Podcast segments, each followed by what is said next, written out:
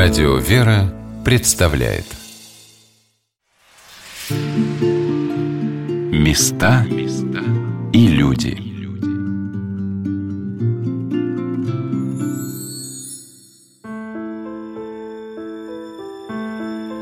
Как сохраняется русская культура? Кому мы обязаны тем, что красуются на нашей земле белокаменные храмы, которые возводили наши предки, начиная с XII века – кто бережно донес до нас старинные летописи и передал грамоты русских государей, где хранятся чудотворные иконы, и кто смог защитить их от исчезновения. Какие легендарные фрески украшают и поныне наши российские святыни, и знаем ли мы, чьим кропотливым трудом они заботливо переданы в наши руки? Чувствуем ли мы себя достойными преемниками великого наследия? Здравствуйте, дорогие друзья! У микрофона Анна Шалыгина – не риторическими вопросами мне хотелось бы начать нашу сегодняшнюю программу, а приглашением вас вновь в храм, который для многих и многих поколений русских людей был и остается одним из главных соборов России – в кафедральный собор во Владимире, который был построен и расписан 860 лет назад, в 1161 году. Его основателем и устроителем был святой благоверный князь Андрей Боголюбский – чья рака с мощами расположена в Андреевском пределе собора, слева от иконостаса, а напротив, в правом пределе, своими нетленными мощами лежит его сын, святой благоверный князь Глеб Владимирский, кого считают покровителем и защитником города Владимира. Юный князь рос и воспитывался при этом удивительном храме. По преданию, рядом с Домом Божиим располагались княжеские палаты, и у Глеба могла быть своя келья в стенах этого собора – где он принимал странников. А почему именно князя Глеба считают покровителем Владимира, повествуют фрески над его мощами. Об этом рассказал ключарь Успенского собора протеерей Сергий Фестинатов, батюшка, который уже 40 лет служит под сводами этого старинного храма. Он почил 20 лет.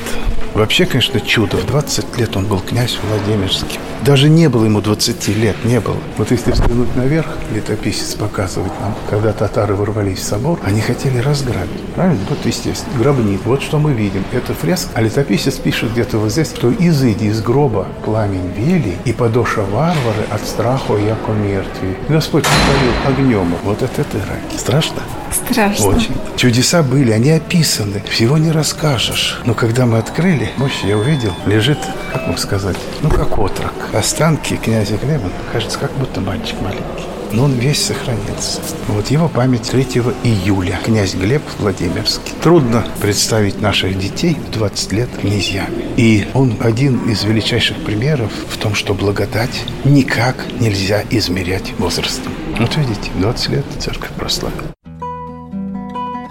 Мощи святого благоверного князя Глеба сохранились полностью, как мощи русских святых, преподобных Александра Свирского, Иова Почаевского, святителя Иоасафа Белгородского. Отец Сергий поделился тем, с каким страхом и трепетом он переоблачал святые мощи. У князя Глеба даже суставы сохранились мягкими и эластичными, и видны вены на руках – Батюшка, ну вот мы стоим около мощей, вот многие люди не понимают, а как то что такое? Ну вот лежит усопший человек. В чем же сила мощей? Почему верующие люди с благоговением, со страхом прикладываются? Чего они ждут? А потому что в них живет Бог, тот, который немощные врачевал, и оскудевающий восполнял, наполнял их благодатью. И мы от этой благодати тоже питаемся все. А они, прежде всего, заслужили этой особой жизни. Они стяжали эту благодать через молитву, через труды, усердие и, конечно же, нашу веру православную. Вот как бы всем, да, почему вот одного почитают, а другого нет? А ты вот так же можешь. Измени свою жизнь, пройди и Господь тебе воздаст. Так что они все помазанники Божии, я так говорю. Поэтому мы от них, прикасаясь, получаем и исцеление, и чудеса, и просто особое такое вот, да, наитие и благодать Божию. В праздник Успения Божией Матери, когда мне посчастливилось приехать во Владимир, экскурсию по городу и Успенскому собору для слушателей радио «Вера» провела заместитель руководителя паломнической службы Владимирской епархии, кандидат исторических наук Мария Верзилова. И Мария рассказала удивительные подробности о том, что башмачки на мощах святого благоверного князя Глеба Владимирского снашиваются, как у святителя Спиридона Тремифунского. Это значит, что и в наши дни святой князь не оставляет и горожан, и гостей Владимира, защищая их своим небесным предстательством. Это вот такое вот чудо. Знаете, даже приходилось читать такой документ. Он опубликован даже, по-моему, в интернете. Он есть, что один из насельников Троиц Сергиева Лавры в XIX веке разуверивался в чудотворениях от мощей. Вот такое искушение на него нашло. И тогда его отправили, зная, что здесь такие чудотворные мощи, в Владимир. И он приехал сюда, и когда ему это все показали, он плакал, каялся и сказал, что да, я снова верю. Это действительно так, что вот князь Глеб, 19-летний юноша, удостоился такой великой славы. И, знаете, всегда в древности, до революции, да и в наше время сейчас, слава богу, эта традиция возобновлена, родители молятся ему для того, чтобы Господь им дал мудрости в воспитании детей, а дети, чтобы Господь даровал послушание родителям. Это действительно вот такая очень сильная молитва князю Глебу. А мы вообще считаем его еще и покровителем православной молодежи. С 2014 года вот такое у нас было распоряжение прежнего митрополита, вот владыки Евлогия, он, помимо того, что вот покровитель города, князь Глеба назначил еще и покровителем молодежи. И у нас каждую неделю здесь совершается молебна молодежную у мощей князя Глеба. И я свидетельствую о том, что ни одна семья создалась вот среди наших сверстников, молодых людей по молитвам мощей князя Глеба. И деток у нас уже очень много среди вот молодежи, которая приходила на эти молебны. Мы его почитаем действительно как великого такого святого. Святой благоверный княже Глебе. Моли Бога о нас пример для всех молодых людей. Но еще одних мощей святых благоверных князей Владимирских в Успенском соборе, когда я там была, не оказалось. Мощи святого благоверного князя Георгия Всеволодовича, погибшего в 1238 году в битве на реке Сити, на время передали в Нижний Новгород, так как князь является основателем и святым покровителем этого города – вы знаете, что вот 800 лет отмечается в этом году по Нижнему Новгороду, и вот митрополит Георгий Нижегородский Арзамас попросил нашего митрополита Тихона вот такую великую святыню, поскольку это вот покровитель Нижнего Новгорода, да, основатель Нижнего Новгорода, поэтому вот уже, наверное, около месяца мощи находится в Нижнем Новгороде. Там каждый день у них совершаются молебны, нижегородцы несказанно рады. Почему? Потому что до того, ну, в истории такого еще не было. Мощи не покидали Успенский собор. Это такой вот исторический факт. Ну и к тому же нижегородцы к нам приезжали раз в год, 17 февраля РЖД выделяют целый поезд, и сюда 600-700 человек приезжали, вот такая процессия, они крестным ходом с иконами, с хоругами шли от вокзала в Успенский собор, здесь служили молебен у князя Георгия, и заходили к нам в Город-Рождественский монастырь, к Александру Невскому тоже. Знаете, что Александр Невский умер в Городце, это Нижегородская область. Вклонялись ему и возвращались в Нижний Новгород, а теперь вот у них это святыня. Святой благоверный великий князь Александр Невский был погребен в Богородице-Рождественском монастыре города Владимира, одном из древнейших монастырей на Руси. С 1263 года его святые мощи находились там, в храме Рождества Богородицы. Их бережно перекладывали из одной раки в другую. А перенос мощей в Санкт-Петербург по повелению царя Петра I состоялся в 1723-24 годах. В Успенском соборе Владимира, где торжественно отпевали великого князя, сейчас стоит рака с частицей мощей благоверного князя Александра Невского – Успенский собор – это не только архитектура, это не только история, это святыня. Здесь у нас находится частица мощей фаланга пальца святого благоверного великого князя Александра Невского. С ним Успенский собор тоже связан напрямую. Почему? Поскольку здесь происходило его посажение на великокняжеский престол. Здесь он неоднократно бывал, и здесь же происходило его отпевание. И вот это чудо, когда спустя 9 дней по кончине он рожал руку как живой, положил грамоту себе на грудь, тоже произошло здесь, в Успенском соборе, свидетелем этого являлись многие владимирцы. Благодарность за это частицу мощей фалангу пальца Александра Невского оставили здесь, и она вот неукоснительно хранится в стенах нашей древней святыни. Есть в Успенском соборе еще одно захоронение великого князя Киевского и Владимирского Всеволода Большое Гнездо, которого чествуют во Владимире как местно чтимого святого, но его вклад в укрепление Руси также значителен – он, как и святой благоверный князь Андрей Боголюбский, много сил положил на благолепие храмов. Им был восстановлен и расширен Успенский собор после пожара 1185 года, когда своды храма обрушились. А сейчас мы видим целый комплекс Успенского собора. В середине XIX века, в 1862 году, к нему было пристроено здание Георгиевского предела в честь святого великомученика Георгия Победоносца, который был возведен по проекту губернского архитектора Артлебена. Предел соединился с выстроенной в начале XIX столетия колокольней. Резное украшение Георгиевского предела замечательно гармонирует с орнаментом основного храма. Об этом сложном резном узорочье рассказала заслуженный работник культуры Татьяна Петровна Тимофеева, в течение 40 лет трудившаяся в Государственном Владимиро Суздальском историко-архитектурном и художественном музее-заповеднике. При Юрии Долгоруком белый камень снаружи был очень мало декорирован, а при Андрее Боголюбском, особенно при Селде Большое гнездо, эта декорация очень мощная. При Андрее Боголюбском появляется аркатурно-галончатый пояс, но не такой аскетичный, как на храмах Юрия Долгорукова, а уже с капителью, с консолью, и не обязательно клинчатый, церковь Покрова Андреевского времени, рухнувший собор в Боголюбовском дворце, остатки перехода из дворца в княжеские палаты, Палаты сохранился, тоже с резными деталями. Собор Боголюбовский тоже имел резные маски, которые частично были найдены археологически, а частично сохранились при перестройке в XVIII веке. Вот что это такое? Это, конечно, тоже вещь говорящая, вот эти резные рельефы наружные. Но что такое сам собор? Это действительно проповедь в камне. То есть тело храма – это какая-то общность христианская, христианский народ, скажем так. Вход в храм оформлен порталом перспективным, который как бы приглашает войти в храм. Это граница между грешным миром и миром вот освященным,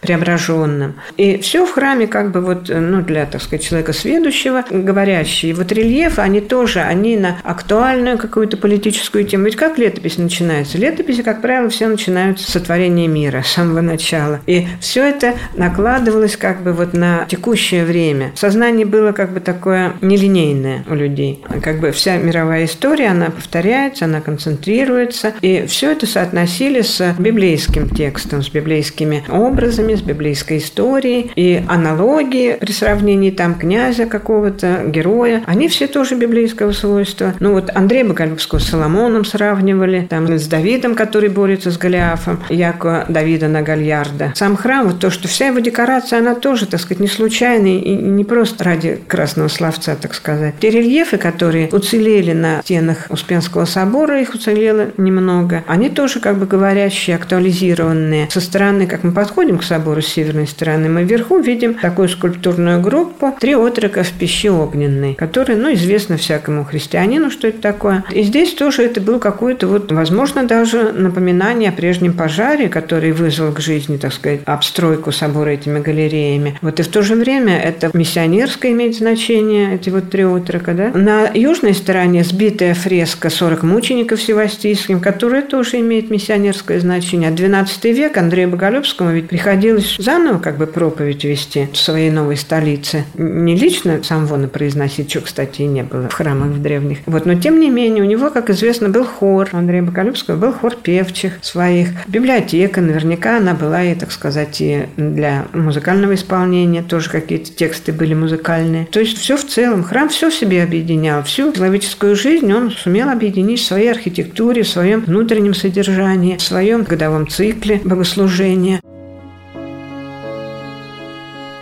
Татьяна Петровна все время повторяла эти слова, что все в храме было говорящим. Для средневекового человека его знание Библии позволяло разгадывать за изображениями на стенах смысл и значение событий священной истории. Например, сохранившиеся фрески XII века напоминали о ветхозаветных пророчествах. Для меня было удивительным узнать, что Успенский собор – шедевр белокаменного зодчества на Руси при святом благоверном князе Андрее Боголюбском не был белым.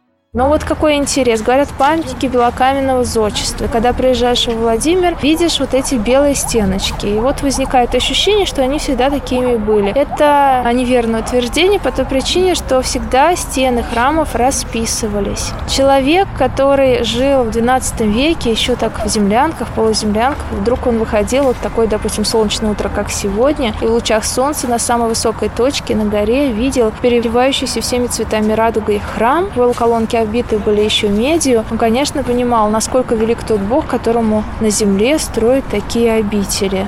Ведь мы знаем, что храм – это место сирени Божие. Поэтому, конечно, такое впечатление на людей древности производил наш собор. И внутри вот сохранились эти фрески, два павлина и два пророка со свитками. И надо сказать, что наши реставраторы исследовали этот вопрос и пришли к выводу, что цвета были достаточно яркие, а это был и алый цвет, это был ярко-голубой цвет и такой зеленый, даже ближе к салатовому. То есть действительно вот такой необыкновенной красоты и многообразия был этот собор во времена Андрея Боголюбского, что он поражал всех приезжающих сюда. Места и люди.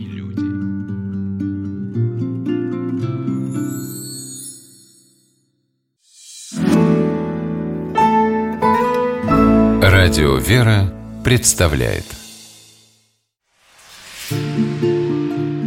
Места и люди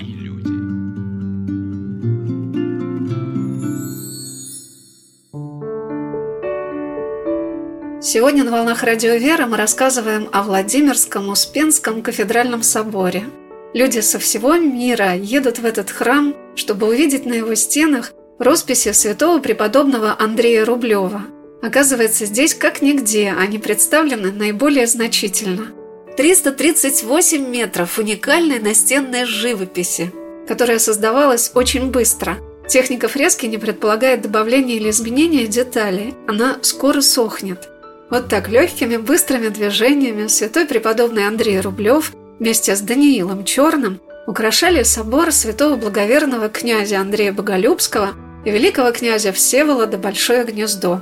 Но, например, наши предки XVIII и XIX веков не знали о том, что в соборе есть такие уникальные росписи.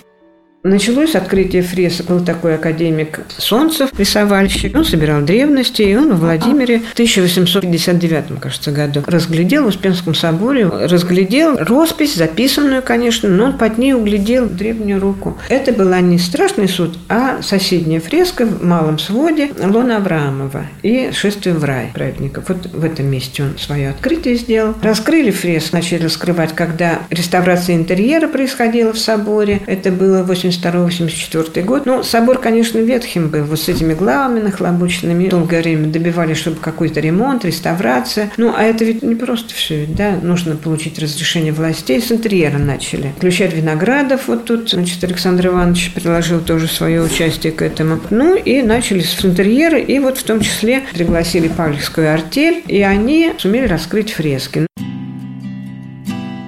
Татьяна Петровна Тимофеева рассказала о необычности изображения страшного суда преподобным Андреем Рублевым, о его человечности. Я вспомнила слова батюшки протерея Сергия Фестинатова, который сказал, что страшный суд у Андрея Рублева не страшный. Вот как это объясняется художественными средствами.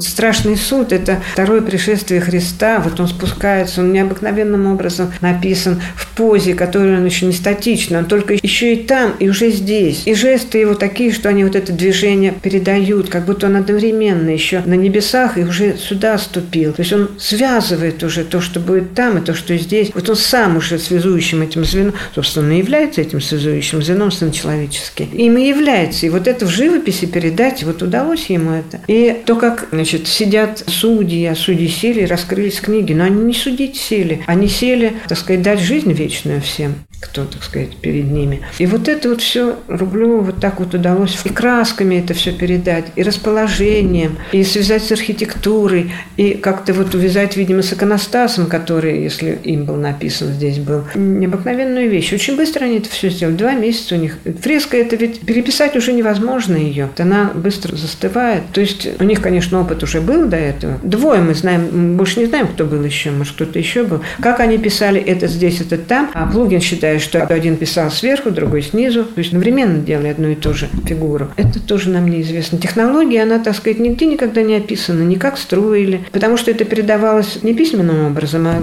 трудом, практикой. Мария Верзилова уже в ходе экскурсии по собору, в которой она сказала, можно ходить в паломничество, потому что здесь значим каждый уголок, показала, как вписана фреска «Страшный суд» в архитектуру храма.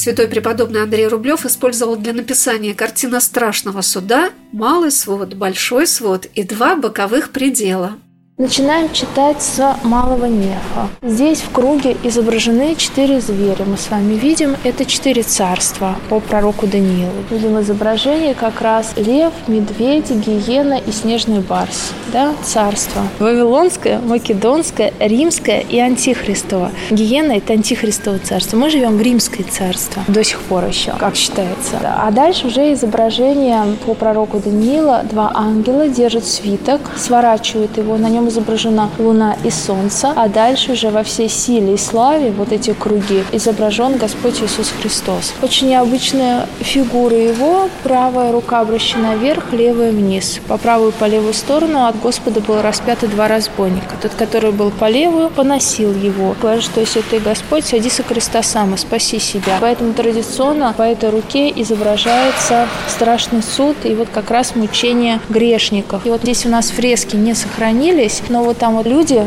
головы, которые в гиене, и дальше вот уже это современная роспись, тьма кромешная, скрежет зубом, червь неугасимый, это вот все в этой части. А по правую сторону был распят разбойник, который получил название Благоразумный. Тот человек, который вошел первый во Царствие Небесное, который говорил, помяни меня, Господи, когда приидешь во Царствие Твое. И поэтому традиционно по этой правой руке располагалось шествие праведников. У нас здесь необычное шествие праведных жен. Смотрите, видим, что здесь здесь и Мария Египетская, видите, да, крайняя. А дальше идут в княжеских облачениях разных времен женщины праведные. А шествие праведных мужей мы с вами увидим в боковом нефе, как продолжение.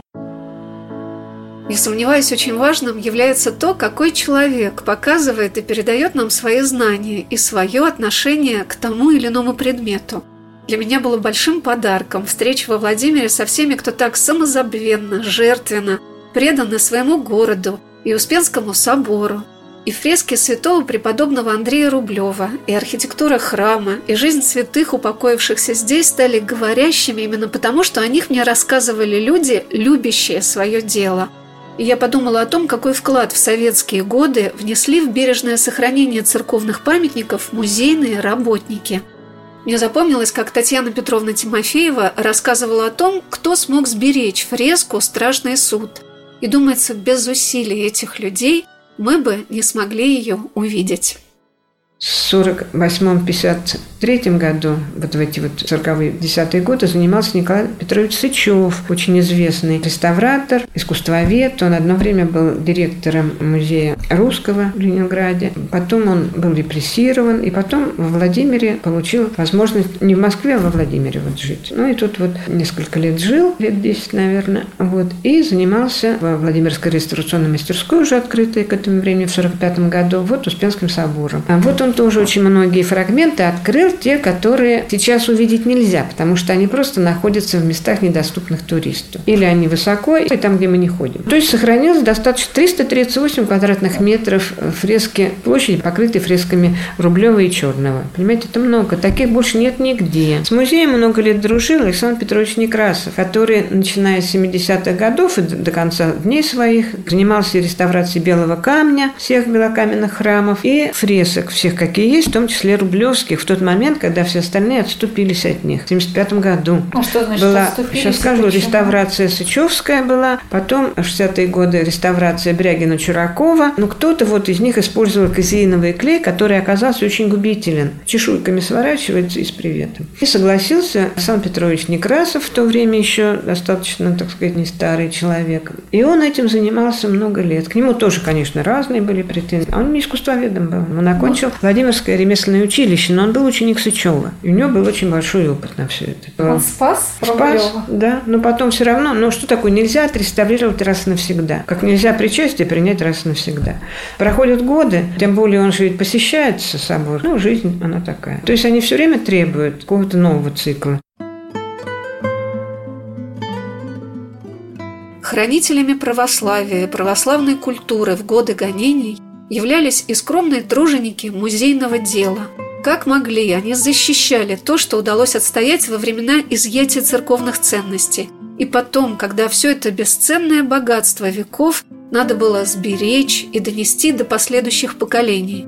Они занимались реставрацией, создавали каталоги, устраивали выставки, чтобы в залах музеев показывать то, что когда-то хранили стены храмов и монастырей родоначальник музейного дела советского времени Алексей Иванович Иванов, который окончил Владимирскую семинарию, потом Духовную академию в Санкт-Петербурге. В промежутке он был заведующим главмузеем, а фактически Владимирским музеем. И он участвовал во всех комиссиях по уничтожению древности. ПАМГОЛ, Последгол, комиссии по изъятию ценностей всем храмам Владимирской губернии. Вот во всем этом участвует. То, что имеет музейное значение, сумел сохранить за музеем. Более того, составляя составлялись списки объектов, там первой категории, второй категории и так далее. Он тоже во всем этом участвовал и сумел отвоевать от разрушений очень многое. Вот, но белокаменные все-таки люди были не совсем, так сказать, из с пальмы соскочили, понимали, что это имеет государственное значение. Участвовал в этом, кстати, Петр Дмитриевич Барановский, вот Рождественский собор. Ну, поскольку его потом заняла ВЧК, тут уже поделать ничего не могли, и собор сломали. В наши дни древний собор в Богородице Рождественском монастыре Владимира был восстановлен с использованием реплик белокаменных храмов и, думается, без взаимодействия Владимирской епархии и Владимира Суздальского музея-заповедника, долгие годы собиравшего коллекцию белого камня, осуществить это было бы невозможно. Но вот что удивительно, и экскурсионные группы, так называемые религиозные туристы, и паломники видят одну и ту же фреску преподобного Андрея Рублева – и каждый человек, каждый в своей мере, задумывается над тем, что на ней изображено. Приходим на плоскости стен и видим, на 12 престолах восседает 12 апостолов, а за ним сонный ангел. Человек и пять столетий назад и сегодня знает, что прокрещение ему дается ангел-хранитель. И приходя в Успенский собор и видя, мы, наверное, думаем о том, что сейчас наш ангел-хранитель молится за нашу бессмертную душу и будет предстоять за нее на страшном суде. Так что это вот такая вот резкая надежда. Мария Верзилова, раскрывая содержание фрески «Страшный суд», показала и написанное на сводах Северной галереи «Шествие в рай праведных мужей», которых ведет за руку святой первоверховный апостол Павел, и лона Авраамова, где пратец держит за пазухой души праведников, и образ Пресвятой Богородицы, главной помощницы и заступницы всех христиан. Как я начинала говорить об Успенском соборе, тоже для нас, современных людей, ну и тогдашних людей, является той самой дверью, проходом в этот рай. Это, конечно, Матерь Божия, Пречистое Дева, которая выседает на престоле. Вот это вот единая такая композиция страшного суда, которая запечатлена в трех нефах. Вот сейчас сохранилась она не полностью, но тем не менее то, что сохранилось, позволяет нам говорить о замысле преподобного Андрея Рублева, его сатанников, Даниила Черного,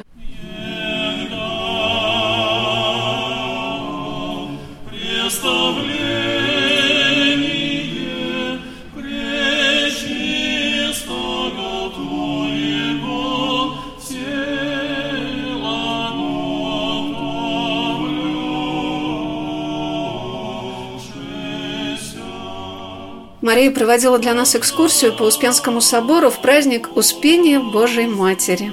В центре храма стояла сень, под которой лежала плащаница Пресвятой Богородицы, и в свете солнца, в свете лампад и паникадила она и сама излучала свет и тепло всем присутствующим. И я вспомнила, как накануне вечером за всеночным бдением участники архиерейского хора пели проникновенную песню, посвященную Божьей Матери – Оставайтесь на радио «Вера». Через несколько минут мы продолжим нашу программу.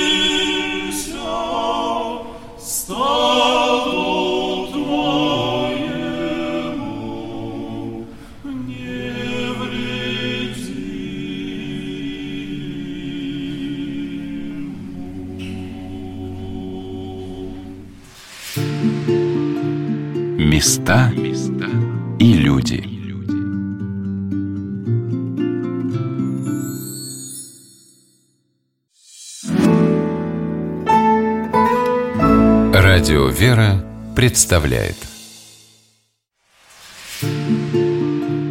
Места и люди.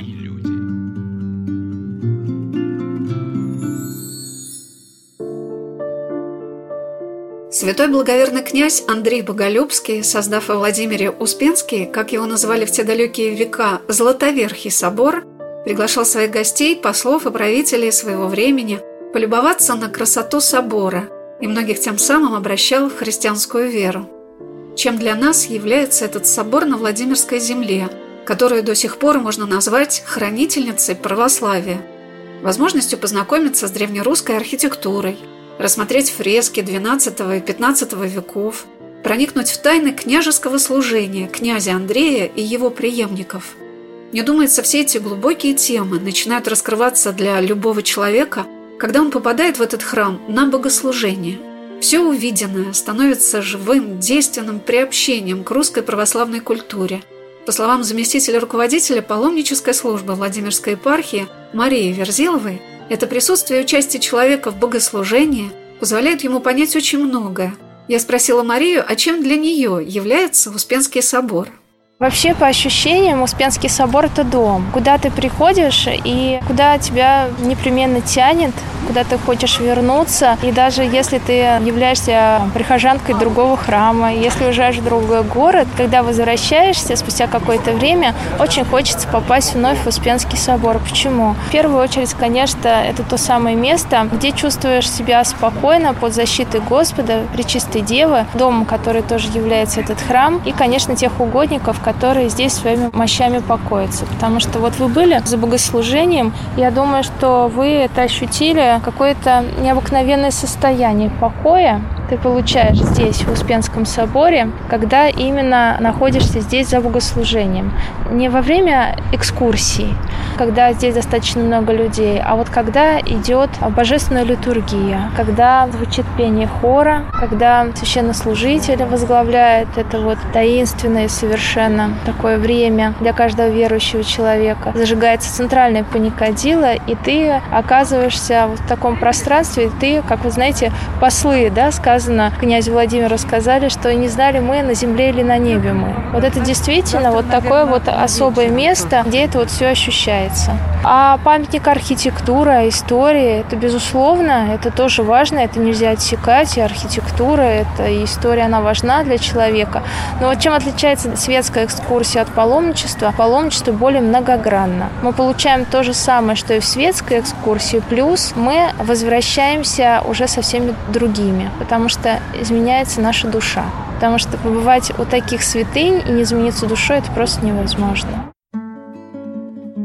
Мария Верзилова, кандидат исторических наук, преподаватель, доцент кафедры музеологии Владимирского государственного университета, поделилась с нами тем, чем разнятся в научной классификации понятия религиозного туризма и паломничества.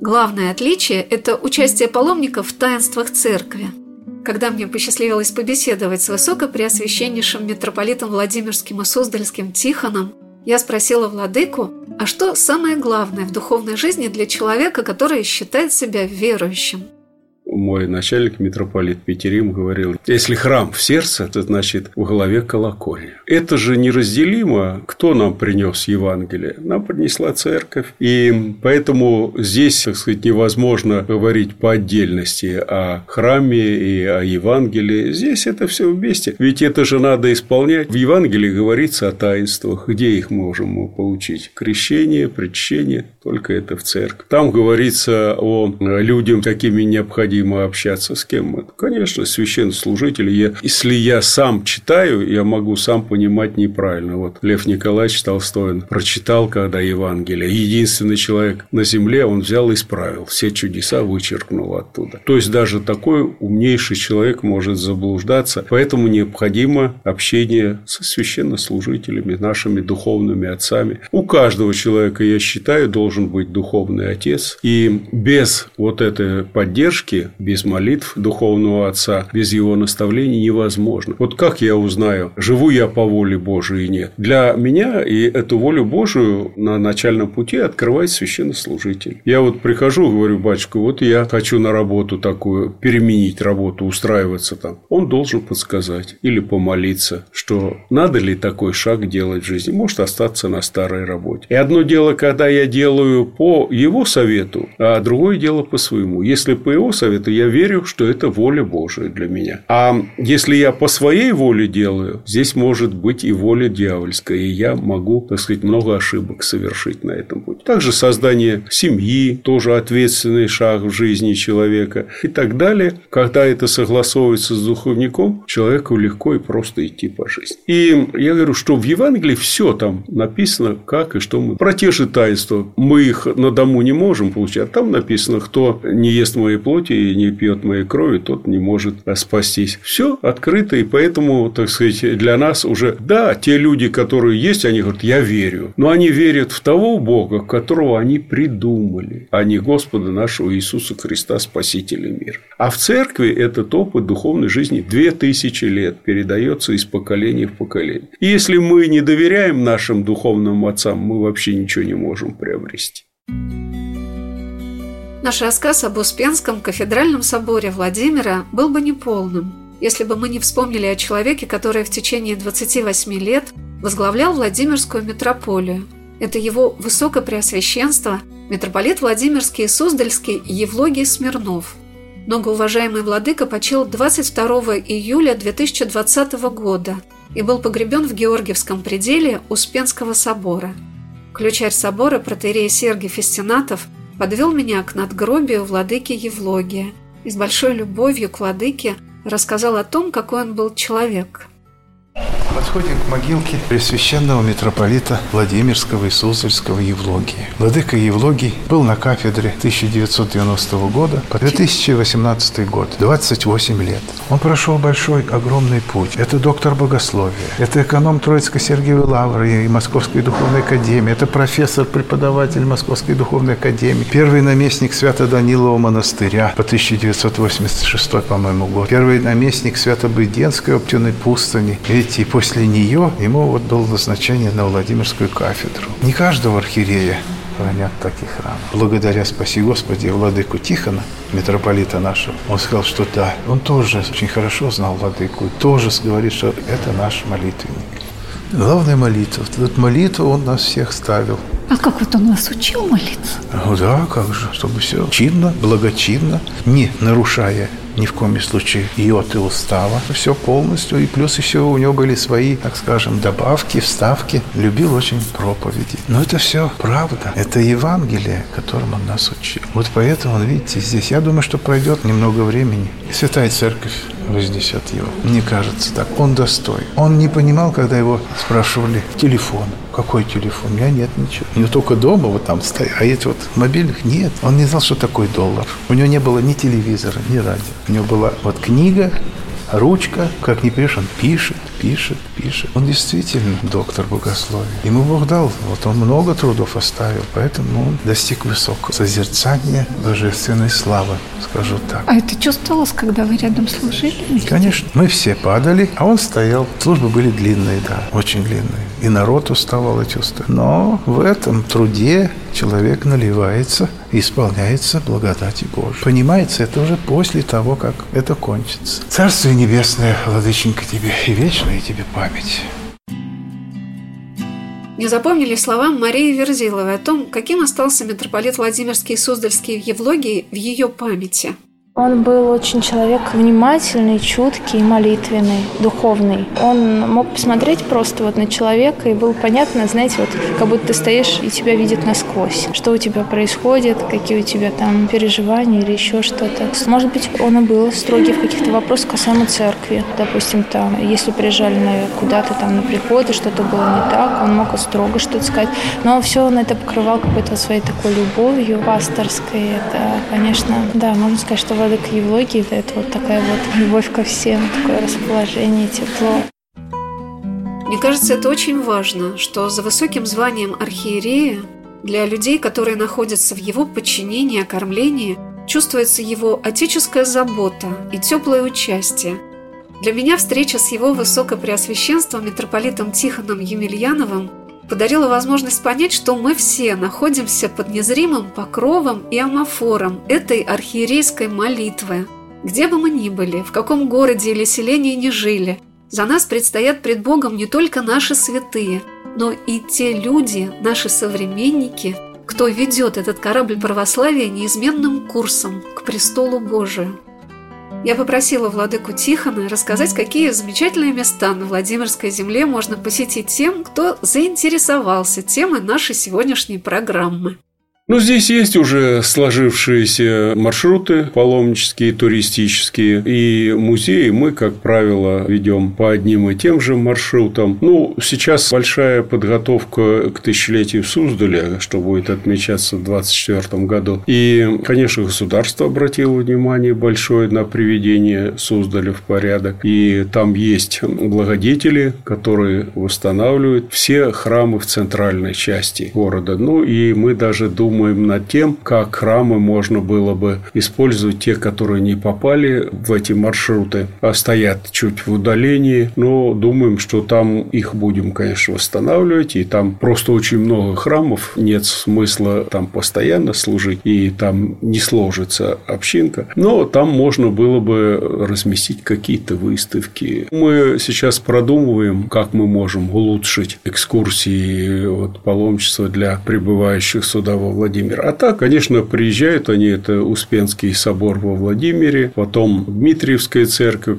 храм Покрова на Нерли, там недалеко есть еще Кидыкша, первая резиденция Юрия Долгорукова, отца Андрея Боголюбского. Здесь есть места, связанные с Александром Невским, несколько мест. Это и монастыри, и храмы. В Георгиевском храме здесь похоронена его мама. В Княгинином монастыре там и жена его, дочь похоронена, Александр Александра Невского. Бабушка. Есть в Суздале Александровский монастырь, который заложен по его указанию. Поэтому можно, допустим, смотря что интересует наших паломников или туристов, они могут проехать вот по маршруту, связанному с Александром Невским, могут проехать по маршруту, связанному с Андреем Боголюбским и так далее.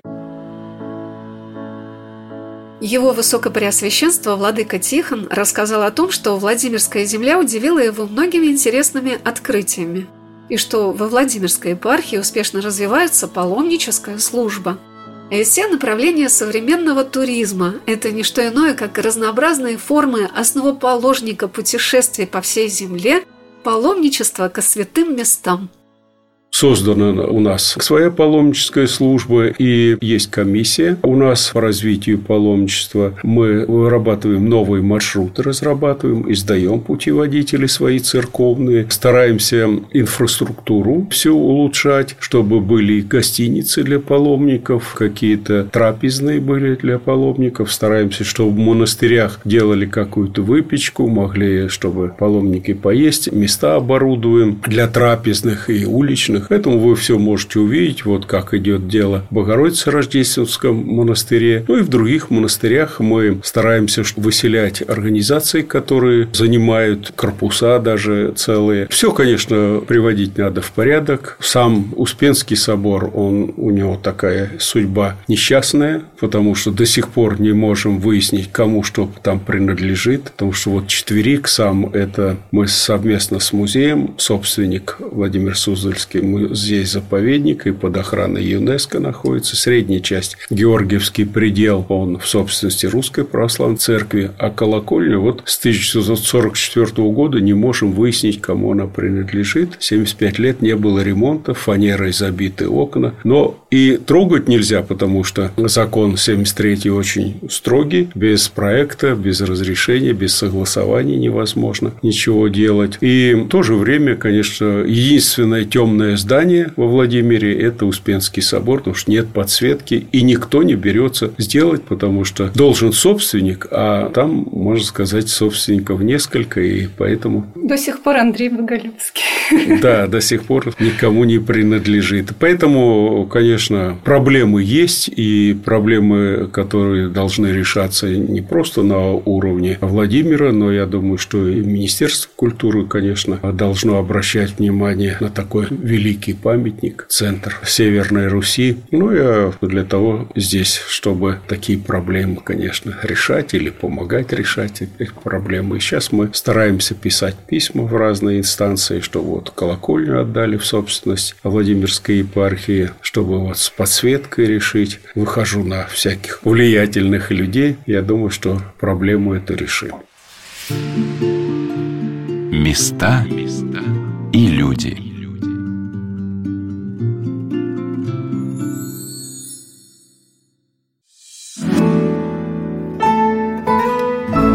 Радио «Вера» представляет Места и люди.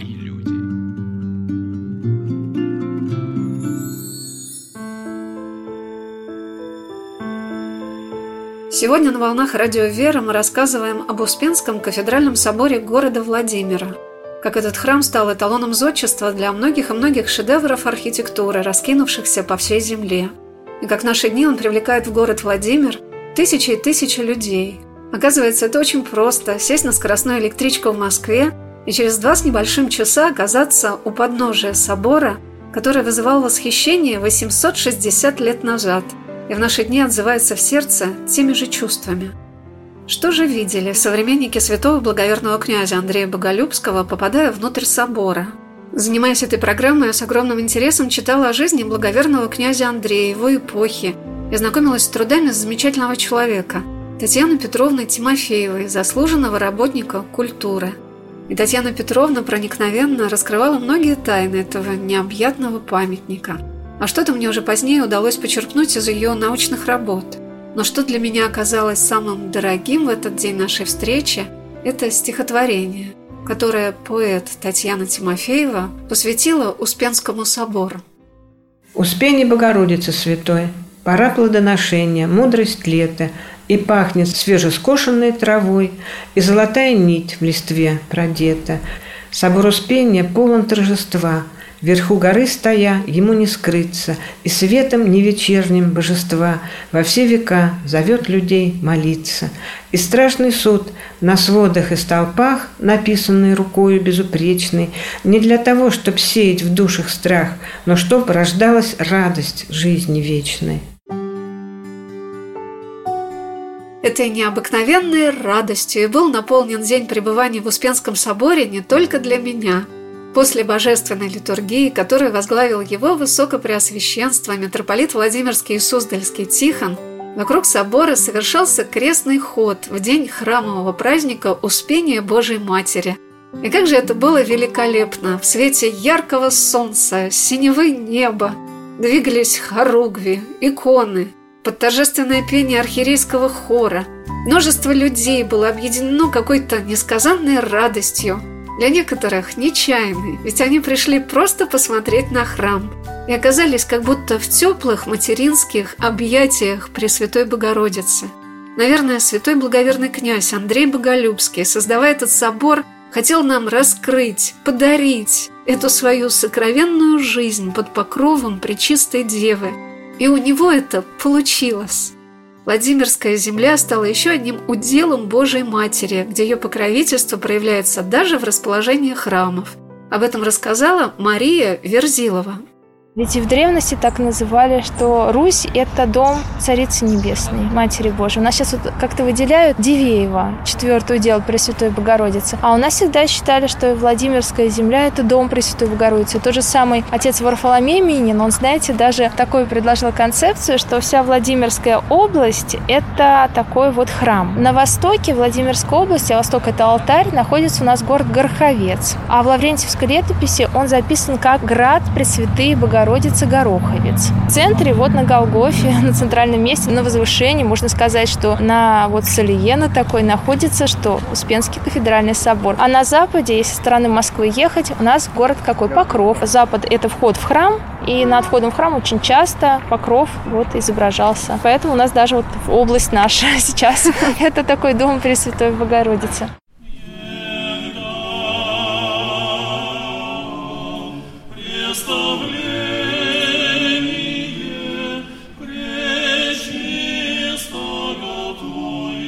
Читая о том, как выглядел Успенский собор при святом благоверном князе Андрее Боголюбском, мне запомнилось, что от южных и северных дверей храма, от княжеских палат и покоев архиерея с двух сторон в центр к Владимирской иконе Божией Матери в праздники развешивали облачения, пелены, хоругви, украшенные драгоценными камнями, серебром и золотом. Вероятно, в соборе еще не было иконостаса, стоящая за престолом икона, как сама Царица Небесная восседала на троне. Двери собора и фигурные порталы входов были золотыми. Колонки аркатурно-колончатого пояса наверху храма также были обиты медью, покрытые золотом. Так они выглядели и снаружи. Недаром этот храм называли «Златоверхим». Наши дни это впечатление создает пышный барочный иконостас, сооруженный по повелению императрицы Екатерины Великой. Но, может быть, главная загадка этого храма – это не то, что он восхищал и восхищает уже почти девять веков наших соотечественников и людей со всего мира. В этом храме, перед Владимирской иконой Божьей Матери, ты чувствуешь себя не затерянным среди всего этого великолепия, а спокойным, свободным от всех тревог и смущений времени. Ты под надежной защитой. Твоя жизнь в руках Божьих и под покровительством Божьей Матери – и попросила его высокопреосвященства митрополита Владимирского и Суздальского Тихона поделиться своим пасторским, отеческим словом со слушателями радио «Вера» о том, что мы можем почерпнуть из этой духовной сокровищницы нашей веры – вы знаете, я видел духовных людей, и поскольку уже сам в возрасте приходилось мне общаться с духовными людьми, такие как вот духовник был Елоховского собора, отец Алексей Демин, патриарший духовник. Видел я отца Кирилла Павлова, он духовник нашей семьи, и мы все, начиная с 69 года, к нему ездили, были под руководством, видел и других духовников. Они говорили простые слова, но они говорили для конкретного человека. И поэтому, если вот просто просвещением заниматься по радио, по телевидению, да, может быть, это тоже оказывает влияние. Вот один здесь у нас монах живет, он сейчас уже он пожилой человек, будучи мальчиком, он говорит, зашел в храм и из всей службы понял только слова «Не надейтесь на князя, на сына человеческого», за литургией, которая поется. И я, говорит, вот свою жизнь изменил, стал ближе к церковным людям и все такое, потому что как-то было вот материалистическое атеистическое воззрение, а здесь сразу у меня вот по-другому стало понимание жизни. Отец Кирилл Павлов, вот он говорит, я нашел в Сталинграде опаленное Евангелие, хотя был из церковной семьи вроде, ну, в храм не ходили в советское время. И вот я, говорит, прочитал Евангелие, и я понял все и про свою жизнь, и про жизнь страны, и про жизнь всего человечества. То есть, на какую почву упадет это доброе семя духовной жизни. И, конечно, я помню вот в свое время было мне 17 лет, я ну, со сверстниками своими общался, в школе, на заводе. А потом вот мне захотелось пообщаться с священниками. Видите, то есть у человека должно это внутреннее желание еще возникнуть поиска целей смысла жизни, поиска вечности. А действительно, есть ли она вечность или нет ее? Почитать, посмотреть, поговорить с другими. Не просто забивать свою голову развлечениями какими-то одними. Это же тоже, так сказать, ненормальное. А человек все-таки должен найти вот этот стержень жизни, истину в своей жизни должен найти. Кто интересуется, Господь сразу ему открывается. Я помню, читал владыку Антония Блюма, вот, который в Лондоне жил, наш соотечественник. Вот он говорит, мне все время хотелось со Христом пообщаться.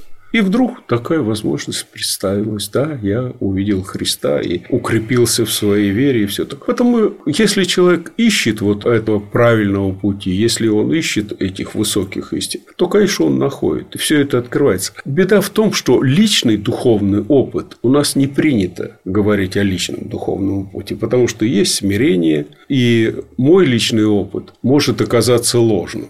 И поэтому мы советуем читать святых отцов, читать Евангелие. Все, что нам необходимо для своей, все в Евангелии изложено. Но начинаешь даже с церковными людьми говорить, читайте каждый день Евангелие. Некогда. Я помню, один вот духовный человек Новосибирской епархии, одна девушка мне рассказывает, поехала к нему на беседу. А он спрашивает, читаешь Евангелие каждый день? Она говорит, нет, батюшка, некогда. То стираю, то готовлю, то убираю. Он говорит, значит, тебе это не нужно. А без Евангелия ты никогда никогда этого пути не найдешь. Только в Евангелии указан путь, истинный путь жизни. А раз тебе это не интересно, значит, ты живешь совсем по-другому. Значит, ты идешь совсем другим путем. Поэтому и мы должны понимать, что, говорит, успех в духовной жизни измеряется по чтению Евангелия и по постам. Если посты соблюдаешь, значит, у тебя налажена духовная жизнь. Среда, пятница и остальные посты, все. Если нет, вы об этом забудете.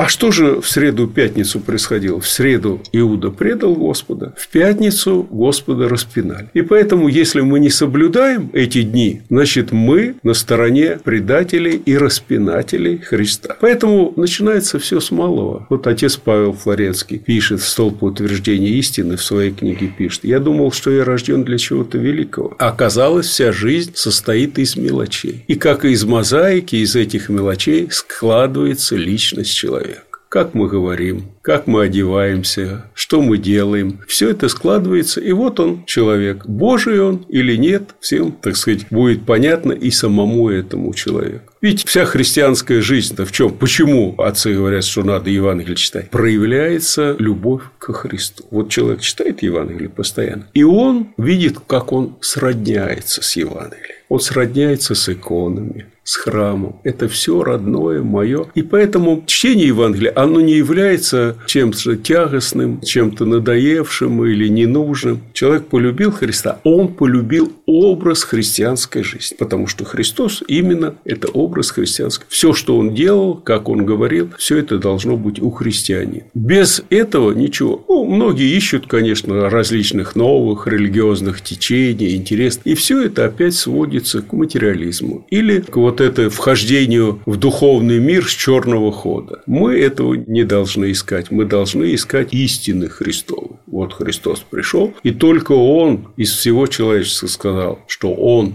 путь, истина и жизнь. И вот тот, кто ищет этих трех начал, все находит во Христе, а Христос где? В Евангелии. Вот его Евангелие, которое он на земле нам оставил. Поэтому, минуя эту священную книгу, духовной жизни не придешь. Желаю всем полюбить Христа. Это путь, истина и жизнь. День памяти святого благоверного князя Андрея Боголюбского 17 июля точно совпадает с днем гибели святых царственных страстотерпцев, семьи царя-мученика Николая II. Как будто сам Господь указал нам на то, что в России это величие духа, самодержавное государство – началось с благоверного князя Андрея Боголюбского, которого называют первым русским самодержцем. И то, что этот собор, построенный его рукою, сквозь века устоял и до сих пор торжественно возвышается над нашим суетным миром, говорит нам о том, что путь возвращения к единству Руси, ее силе, ее красоте не может осуществиться без молитвы к Богу. И она звучит так несравненно, так мощно – в Успенском кафедральном соборе города Владимира, как в тысячах и тысячах храмов по всей нашей земле.